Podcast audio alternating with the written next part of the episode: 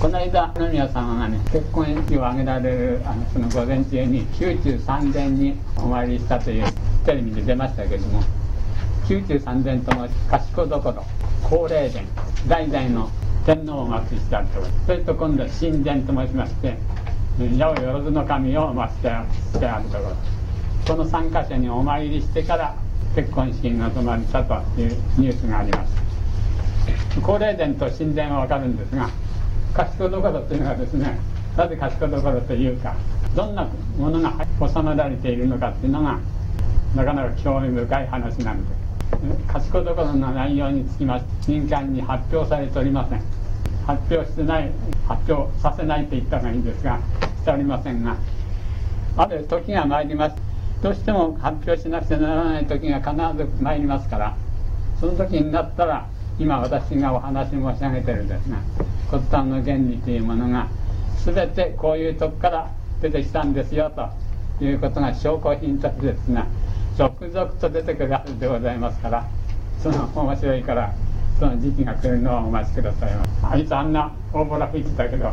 本当だったんだっていうことがよくわかりますなぜそんなことを発表する前に申し上げられることができるかと申しますそれは私の先生小笠原浩二先生とそのまた先生が山越名将先生といいましてそのまた先の研究者はですね山越名将という方のお父様に与えられる山越博道さんという方。この博道さんという方はですね幕末時代に尾張名古屋の徳川御三家の一つのその尾張様の儒者学者であって剣道の達人でですね書道の達人であったそうです。明治時代になります。明治天皇の皇后さんの書道の先生になられてその時に明治天皇ご夫妻が皇后様はです。公家の一条家からお嫁に入られた方だそうですけれどもその一条家のから持っていかれた嫁入り道具の中に和歌の作り方というに関しての本があったそうです。その和歌の作り方の本の中に言霊の話がぎっちりと詰まっていた。それによって明治天皇ご夫妻が和歌というものが日本のただ人間の叙情とか叙事とかっていうですね考えを述べるだけのものではなくて昔の和歌は味噌一文字の中に言霊の原理を織り込むのことによって言霊の学問を勉強する一つの手段としたそのための和歌であったということが分かって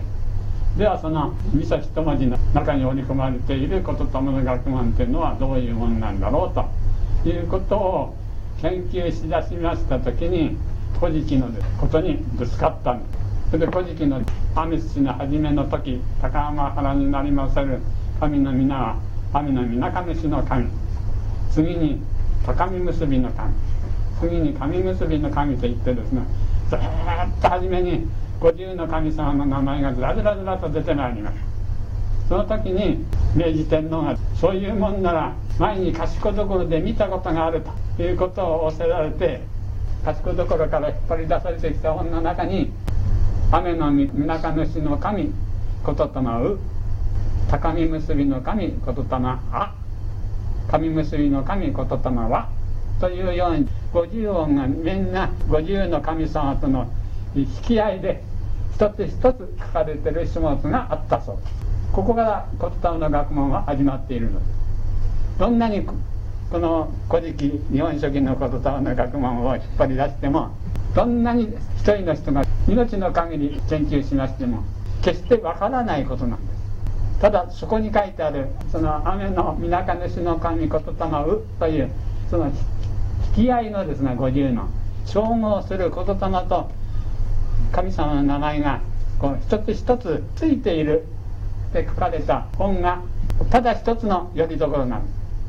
すしかもその明治天皇ご自身が言霊の学問を勉強したものは山越名将さんという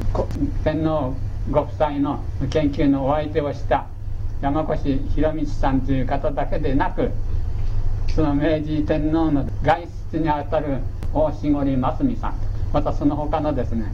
実はいろんな名前で出てきますが人は一人でペンネームをたくさん持ってた方だそうですけども大絞真澄さんの原田学として今でも神田のですね古本屋街ずっと流して歩くと相当高いお金は取られるでしょうが見つかるそうです。大絞真澄の原田学といってですね。世の中に広まってその本屋なんかが流されておりますがどなたがと言ってるその言葉の学問もその雨の実中のちの神う高木娘の神はというその五十の神様と五十音がみんな同じに結びつき違うことがない。これからしてですね明治天皇ご夫妻が賢どころからの本を記録をから持ち出したんであることは間違いないということが推察されるわけです。それがなければ骨董の学問は今私がこうお出せお話しますような内容から言いますと今の原子物理学のと同じぐらい同様に精密なまた同様に正確な学問として成り立つはずがございます時が来たらば賢どころの続々と出てまいりますと、まあ、冗談がましいようなお話が真実だというその意味がそこにございます。誰か違うを言ってるんでしたらこれはまた意味が内容は違ってまいりますが名古屋に名古屋学科という骨董の学問があります。し近江神宮には骨董を勉強してる方が何年かに一遍集まってあの討論をしております。そういう方々も神様の名前と言霊の一つ一つ五十音は全部同じものとして説いております。これは不思議でも何でもない。宮中の賢どころから出たものを頼りにしてるからでございます。五十音のうちの神様の名前とこの言霊それに対応する言霊が一つでも違って記述されたらこの言霊の学問というものは決して完成しないものなんです。最後の三柱の渦巫女といいまして小野寺総神月読みの御事佐野の御事っていうですが3人の神様がこれ出揃う時に人間の最高の精神構造が出来上がってくるわけですけども出来上がるまでいかないうちに矛盾が生じていわゆる人間の頭が錯乱してしまうものなんです。ピシッと決まりますとどこが一点として間違ったところがない。完全無欠な精神向上として現れてくる。この連本に誤りなしということが証明されるわけ。です皆さんも私のお話申し上げることに基づいて自分の心の中で言葉の学問を遡っていただく。愛の中主から始まってですね佐野の御言まで書いてあるものを追試験をしていただく。そうするとああ間違ってないんだなということが言えます。私は追試験をねあまりしておりませんがそれでもね最低30回か50回はしております。間違ってないだろうか間違ってないだろうか。私の先生もで亡くなる一月ぐらい前にの病院に入院しなさってましたが私があるものことで報告に行きましたら「島田さん」って改めて呼ばれたので「何ですか?」ってこの学問を元として日本の歴史を説いておるんだけれども歴史とも言うのは一点しか起こらないことこの地球上で宇宙でですねだから100のところ99は当たっていても一つ間違っていると言ったらこれは当たらないっていうことになるんだ歴史じゃないということに。というのでこの言葉の学問を最初から最後まで何十遍繰り返して坊さんにしちゃ繰り返す。坊さんにしちゃ繰り返してそういうように生きた人間の心がですねそういうように動いてるかどうかということを確かめた上で決して間違ってないということを確かめて書いたもんですからこの本の記述もそのもととして説いた歴史も今田さん決して間違っておりませんよって言われたのです。私は即座に答えた。初めの第1回先生の話を聞いた時から私は間違ってないと思っております。そんならよろしいですよと言ってお別れしたんですが先生はそれから一月後に亡くなられたんですが今でも私は何回も繰り返しておりますが一点の傷もないの。です人間はですねここに書いてある通りに心が動いてるの。です人間の心の構造とその動きは余すことなくここに取られてる。俺はこれ以外のこともやったことあるという方があったら手を挙げてくださいませその人は残念ながら人間ではない。超人間か人間よりちょっと劣ってるか。または人間よりもちょっとでも抜け出てるか。今から何千年経ちましても何万年何十万年経ちましても人間はこの世の人間。決して進化はない。進化論っていうのは人間には当てはまらない。永久に人間だどこが進化するかって言えば研究する対象が違うだけ進化していくだけなの。どんどんどんどん人間の知能はのから開発されたものはです、ね進歩しますから。好きなんてやむくなくてもっと他の宇宙の素晴らしい旅行もまた可能な時代も来ると思いますがそういう時でも人間はこのままの宇宙の人間でございます。まずならば人間はこれ以上のものになると。人間じゃなくなるからと。物事も今原子物理学が開発したごとくですが16の項から成り立つ、その通りに物質はできてるっていうことはですねそれが進歩し進化したからっていって19が20になったらこれは物質ではなくなるんで人間が住めない世界になってしまいますから。そういうことはないということを申し上げた先月ですがいろんな理屈をこねてきたけれど11月から実際の歴史が今後どうなっていくかというお話に入ろうと思いますので今からですがそれについての話をしながら途中でちょっとお言葉でを申し上げちゃないことがございますので歴史の話を今月から実際の歴史を申し上げると申しました。そのために8回と9回にわたって今までの歴史人類が計画的に人間の歴史を作り出していこうという計画のもとにこの文明創造の活動を始めて以来約1万年の過去の話を今まででしてまいりました。今はどなたもご存知のように人間がもしかすると足を滑らせて先人の谷に落っこっちゃうかもしれない。人類の生存の危機状態に差し掛かっていると言える時代になります。ポカンと原子爆弾一発やったら我も我もと打ち上げてきた花火みたいに気球体が一つのロケットになっちゃってどこへ飛んでいっていいか分かんないという状態が起こらないかもしれない時代。アメリカとソビエトが3万何千発あった原子爆弾戦争爆弾半分ぐらいに減らしたんですね今。解体して。ですけどまだ何万発も残ってますしただ中国もあるフランスもイギリスも持ってますしアフガニスタンも持ったりインドも持ったり残った爆弾だけでも地球自体がロケットになっちゃう、うん、ことも考えられるような時代。これをどう処理したらいいのか。どんな世界の偉い方も決して口に出すことがない。どんなにローマ法とかですがまた仏教でも偉いお坊さんがたくさんいらっしゃる。にもかかわらずそういうことには一言も触れることがない。こういう時代になっちゃったという時が来てじゃあどうしたらいいんだということになりますとこういう時代になっちゃった原因をまず考えなくちゃいけません。でその原因はどういういきさつでそうなっちゃったかのそのいきさつも考えなくちゃいけません。そういうものを分かった末にそれを一点に集めてこうおばさんに願いましてあと。やって新しい人類の歴史を作っていくことをですね人類全体の総意でもって始めませんと。これがとても回避が難しい事態になってまいりましたのでその手始めとしまして今月からその歴史の話をするかと。3つのキーワードでまとめたこれこの3つがしっかり頭に入っていれば当たらずとも遠からずの歴史が頭の中からスラスラと出てくるなと。それにのっとって今月からお話ししようと思ってお話しする私自身ワクワクして今日11月19日を楽しみにしておりましたんですあとは喋ってるうちにお話を申し上げ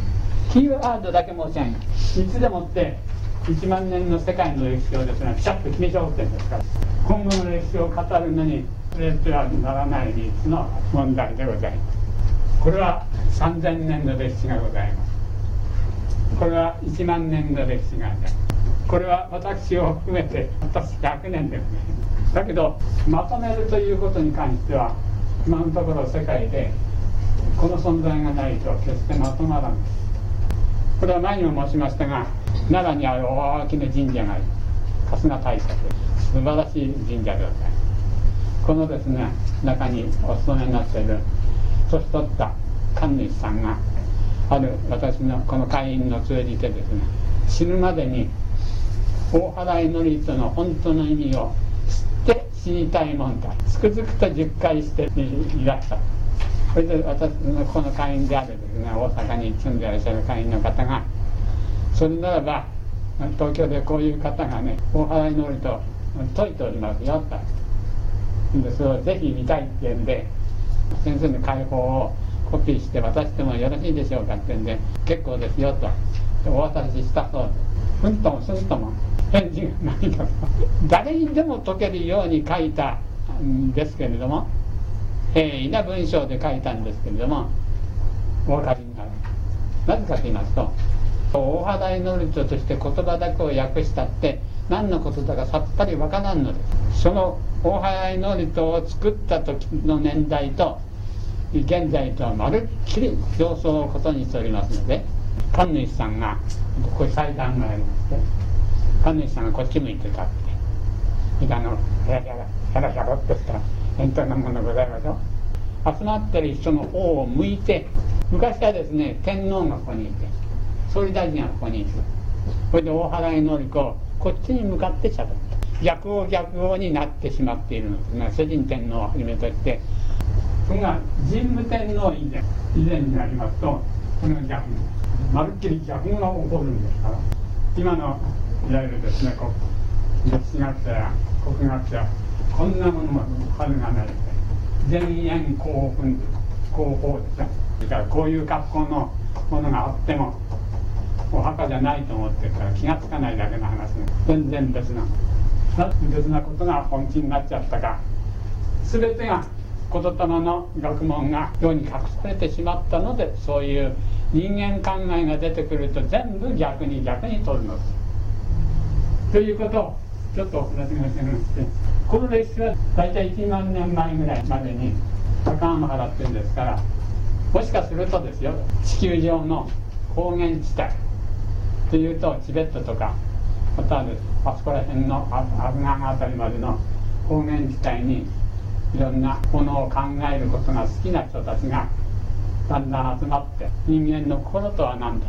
人間の心と言葉っていうのはどういう意味関係があるんだろう。ということに気づいて研究を始めて何千年太間にという言霊の学問の原理を発見しこの人たちを「いじり」と呼んだ一つ一つの言霊のことを「火」と言うんですそれで火を知っているから「火知り」で漢字の「いじり」という字はですが耳に口の王様と書くのですいじりの集団がこの原理をもっていよいよ人類の理想社会を作ることを始めようと言ってそれには場所としてどこがいいだろう。根源地帯から中国のどう通ってきたか分かりませんがシルクロードを取ったのか昆論からまっすぐこっちに来たのか分かりませんけれども中国から朝鮮を伝わって日本の国に来た。日本という国を建てて日本を作って他の原理に見合うような理想社会。言葉というものがそのまま世の中に通用して玉虫色がない社会。いっぺん言葉を発するとその通りにを作ろうという理想に燃えて始めたのが大体今から8000年ないし1万年。それから王朝がいくつもできました。初めの王朝を二人王朝と申します。次に彦法デミ王朝。次に宇賀谷福江図王朝。宇賀谷福江図王朝は72代かな1代か2代続いております。その次に出ましたのが神大和王朝と申しまして神武天皇から始まって昭和天皇まで124代続いた王朝でございます。2700年の間にね。神大和王朝の10代主人天皇の時まで来ました時に大体人類の精神文明の世の中は大体ここで仕上がりだなということになりまして次に物質科学文明の時代を作ろうと言ってる方便のためにこの言霊の原理を隠してしまいます。ただ隠したんではなくて言霊の原理はです、人間の一切を網羅した原理でありますから言葉を変えて言いますと神様ということになる。人間の一切の分かるものっていうと神様です。見事に名を変えてオマテラス大神という神に変えて伊勢神宮にお祭りしてしまいます。主人天皇という送り名はそこのためにつけられたんです神を崇める天皇と書きますが崇め崇めるのは崇めたんですが崇め立てなつっちゃったんです。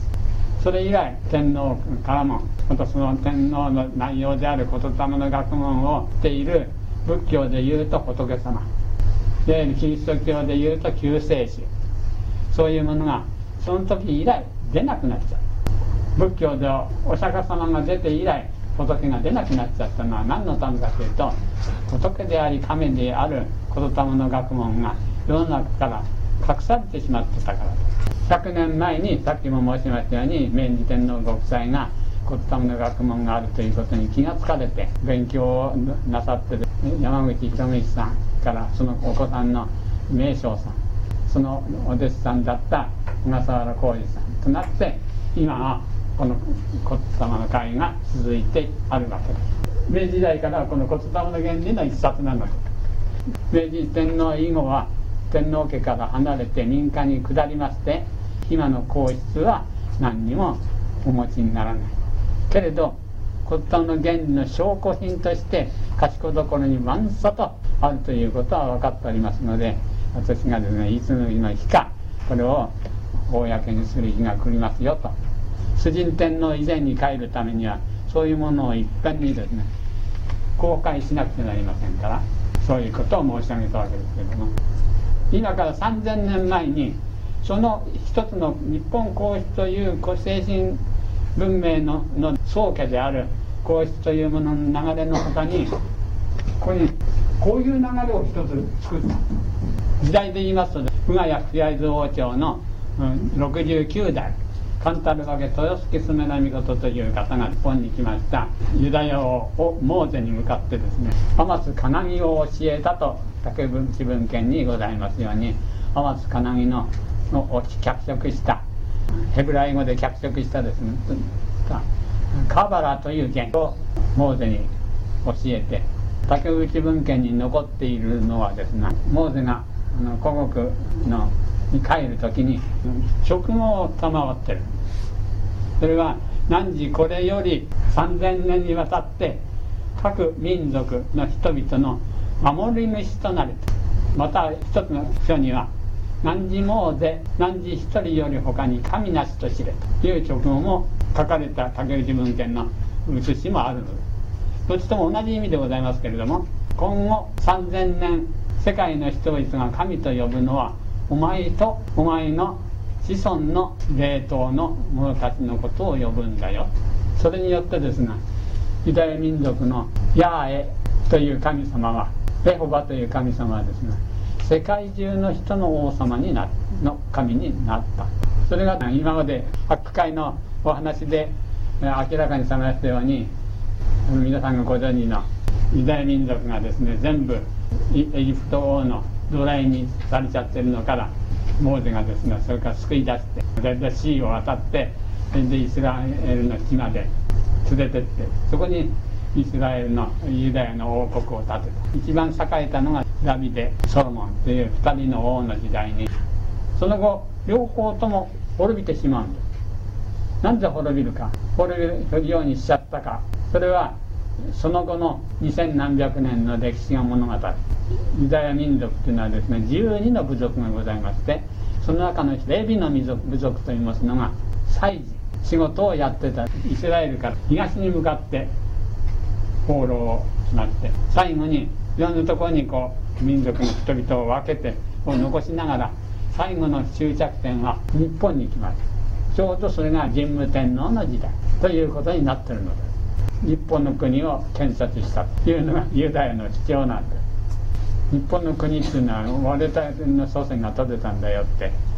私のところに何家族かユダヤ人が来ましたけどみんなそう言って威張ってます。あとの11の部族の人は西に向かって進みましてヨーロッパからと2000何百年の間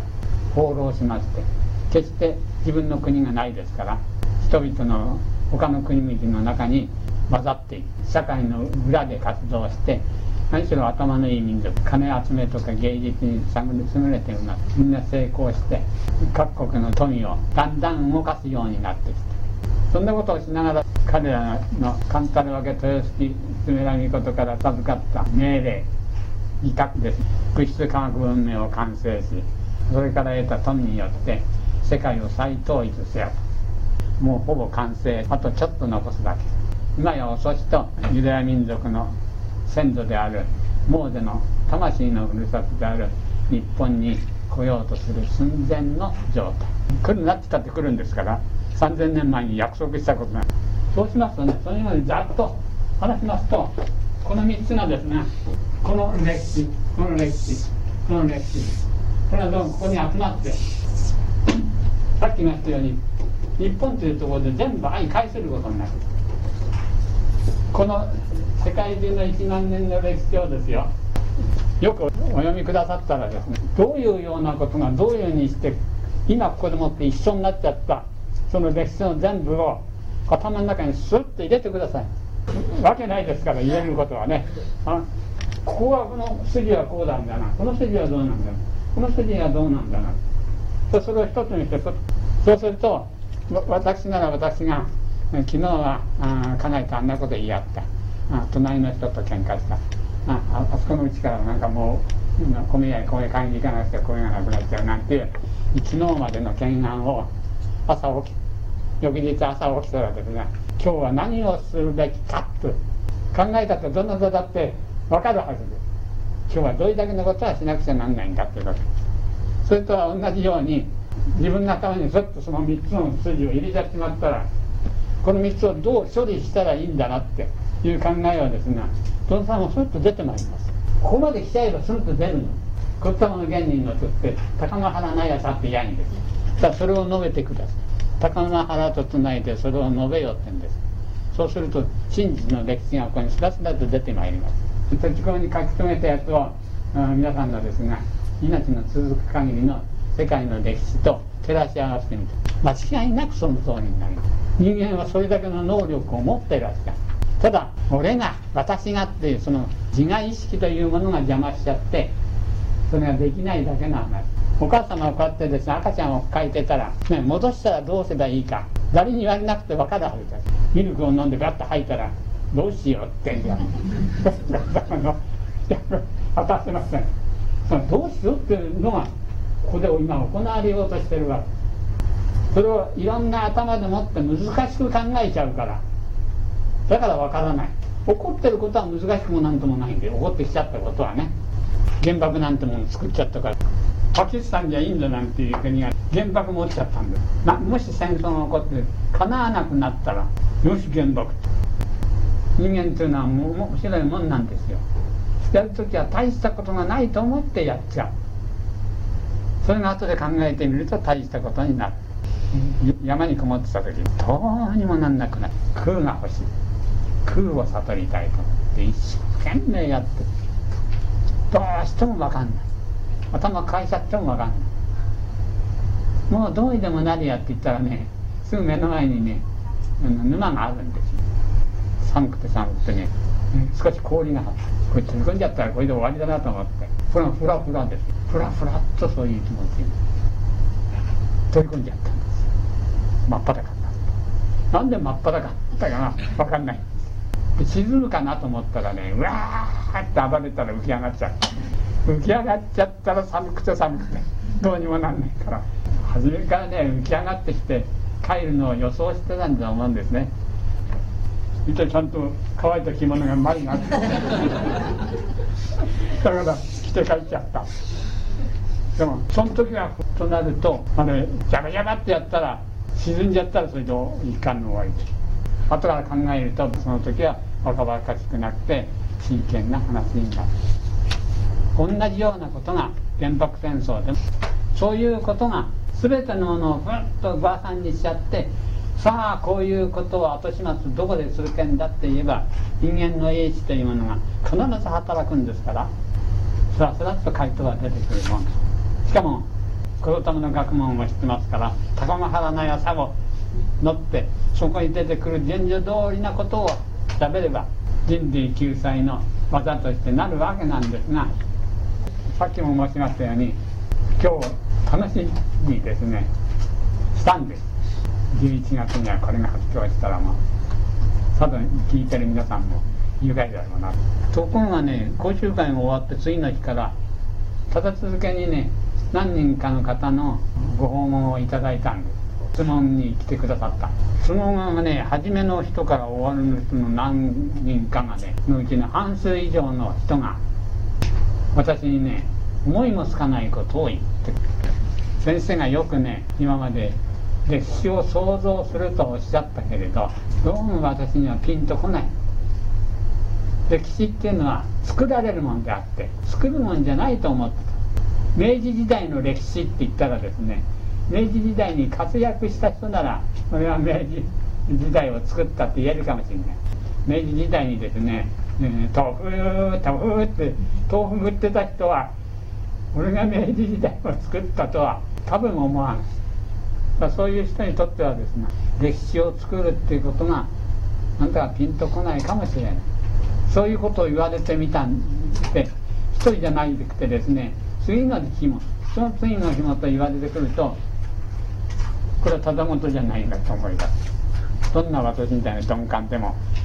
立て続けに言われれば思いますな。じゃあもしそういう方の前でこの重大なですねこの3000年の歴史の突破締まりの第1年ですよ今年に今後の3000年はこうなりますよって言ったらどういうことになっちゃう多分「そうですか?」っておっしゃるだろう。暗くて困るねっていう人がですね言ってのんきな人が「うん明日の朝になら明るくなるよ」って言ったらですねそれもそうだなって言うだけで終わっちゃう。言われただけで怒って終わっちゃうとしたらですねこれは言わねえ方がいいかって。思わざるを得なく。だけどそんなことはないんだ。もう時期が来てんだから。こう思ってさーっと見えた。私もその含めてここにこうやっていらっしゃる来てくださった方私も含めてが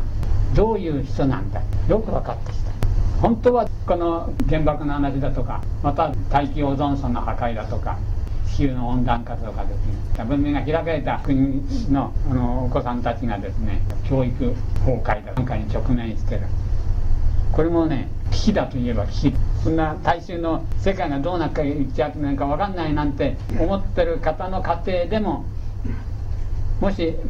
自分の子供にが不登校になっちゃったら頭を抱えてどうしたということにならざるを得ない。そうしますこれはそういう方も含めてどういうような心構えで私がお話しさせていただければいいだろうかとこの一月間頭を悩みしまって思いついたのがことがあるんです。ここまで話して何年も言ったらいいだろうっていいかもしれませんが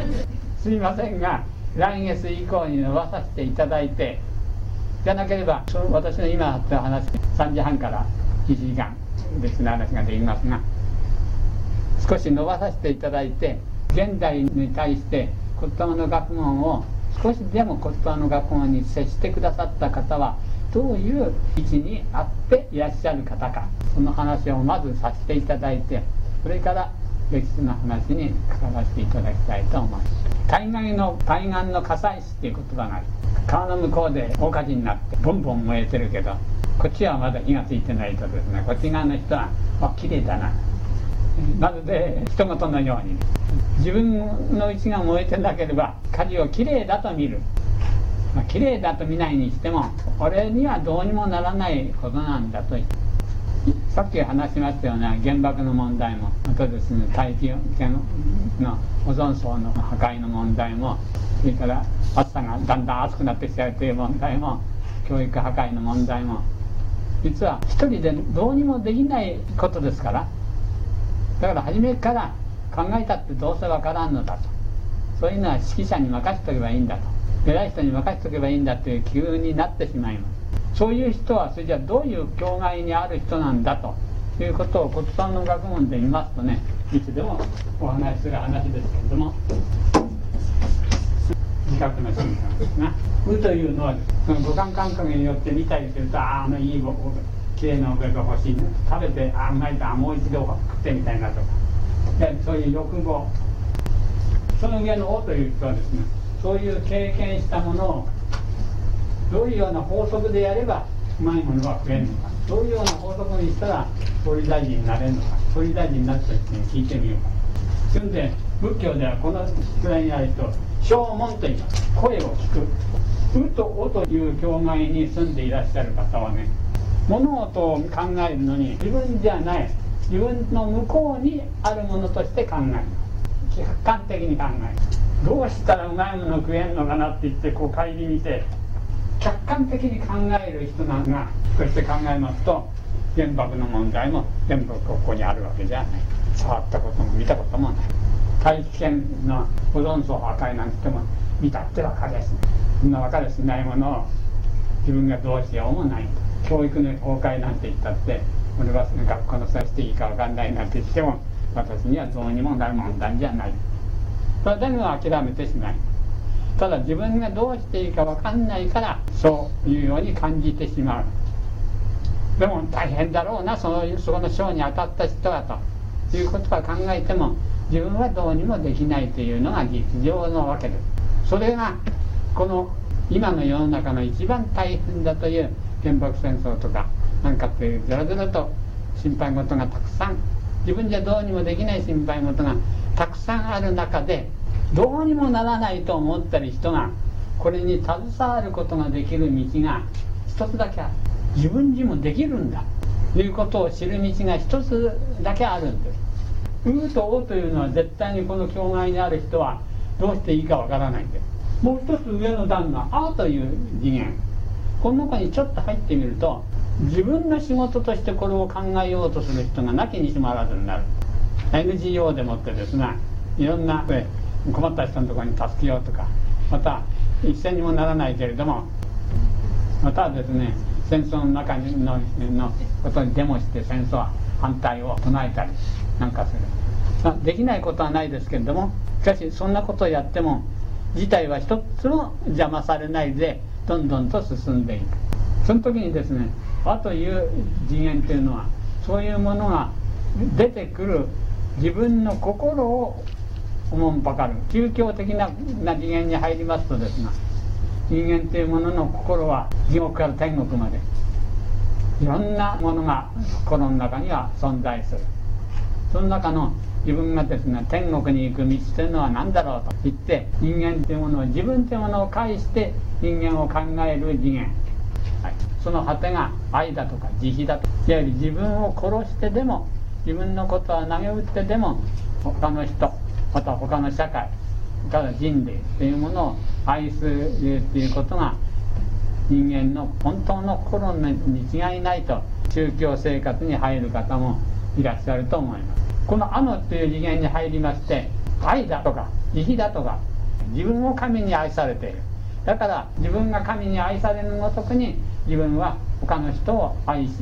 慈悲を持っていろんな人のために尽くそうと。立派な心がけのお持ちになる方もたくさんいらっしゃいます。けれどそういう人たちから世界をどうしたらいいんだろう。世界はどうに処理したら立派な住みよい戦争のない争いのない世界になるんだろうということになるとこれは全然その言葉が出なくなってしまう自分が「あ」という世界で目をつぶってるうちは天国です。ですけど目を覚まして開けてこの世をどうするんだということになるとまた地獄に落ちなくちゃなります。地獄の学問という世の中に落ちていかなくちゃならない。そこでは今まで煩悩として退けられていたいわゆる学問知識そこでもって行われるのはどうしたらいいんだという論争が待ち構えています。論争してどうしたらいい世の中を作れるんだという論争じゃなくなっちゃってどうしたら相手の説を曲げさせることができるかという論争に立ち至ってしまいます。そうすると「あ」という次元は決してこの世の中を平和な世の中を作っていくにはにはならない。まだ足りない次元なんだということがよくお分かりになるだろうと思います。今から何ヶ月か前 NHK のテレビで福井の永平寺の偉いお坊さんの日常生活を40分間なんかの番組にして放送したことがございます。禅のことをお話しする時のそのお坊さんの態度はおことに立派でああ禅の達人だなと。これだけ偉い方もその世の中にはそんなにはいないだろうなと。その30分40分の番組の間にですがそのお坊様が人類だと社会だとという言葉を一つも使わなかったのには驚いた。今この人類がどうにもならないほどの瀬戸際についているのに世の中で一番宗教的に立派だと言われる人の頭の中に人類とか国家社会とか全然とどまってないんだろうと思われるほど一言もあの力そういう言葉が聞かれなかった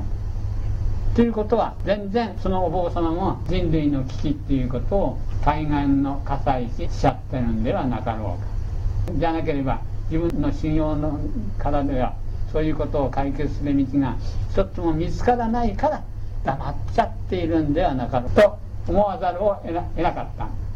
偉いお坊さんですらそうなんですから煩悩渦巻く私みたいな人間はとてもとても言霊の「あ」という次元から発想しても発想しようとしても何にも出てこないことは当たり前の話。ところがこの「え」と「い」というこの性能はですね今から3000年間完全に隠れてちゃってたもんで人類が一言もこれには触れない問題このことに那須を守って切り出したのは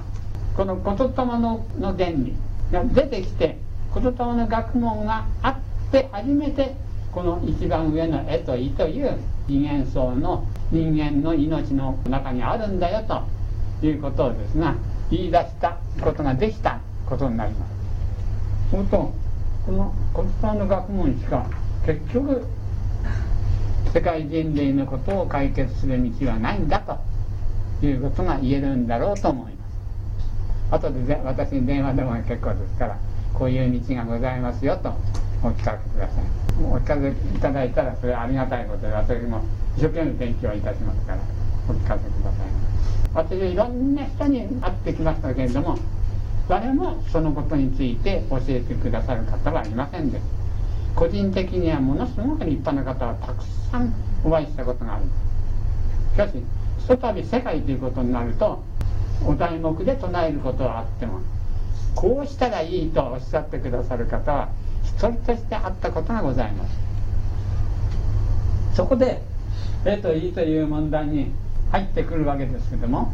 「う」や「と」「お」という時代に住んでる方は何のことだかさっぱりお分かりにならないというのが実情だろうと思います。ですけどこの学問に入ってこられてどういうご因縁か知りませんが聞いてくださった方はどういう位置に今いらっしゃる方なんだろうとこの一期間ずっと自分の身に比べて考えてみたのです。そうします。この学問が隠されたのは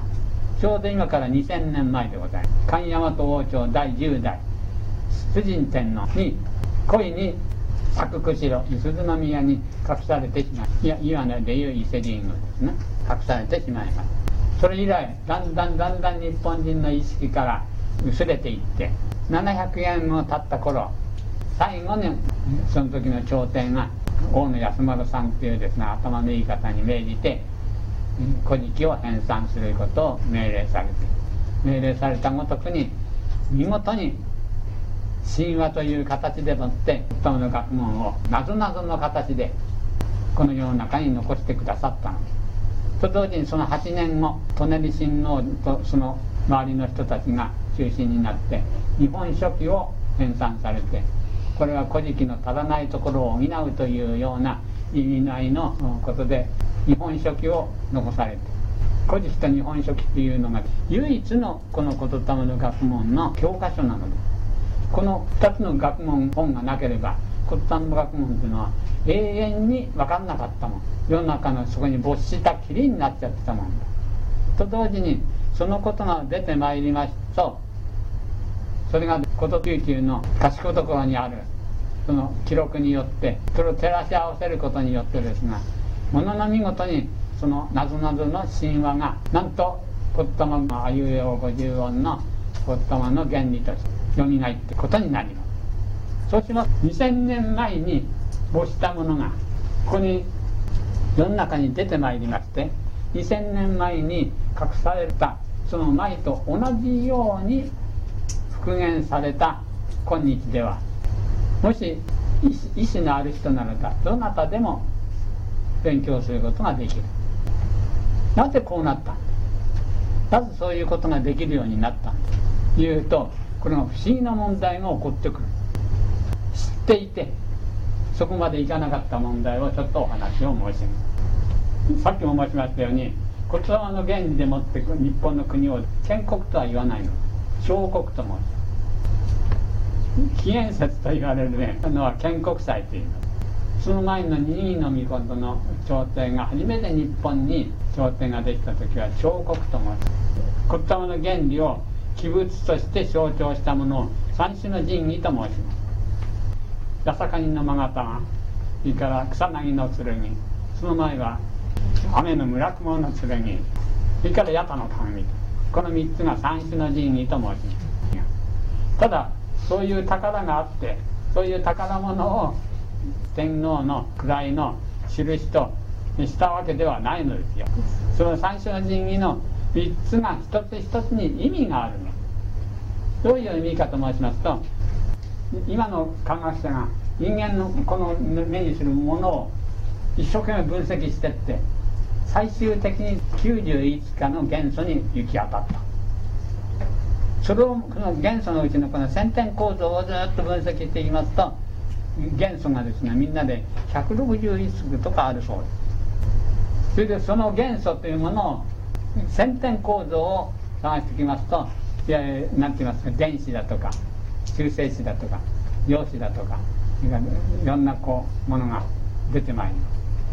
す。そういうもののように人間の精神をどういう要素のものがあるかといって精神を細分化していくの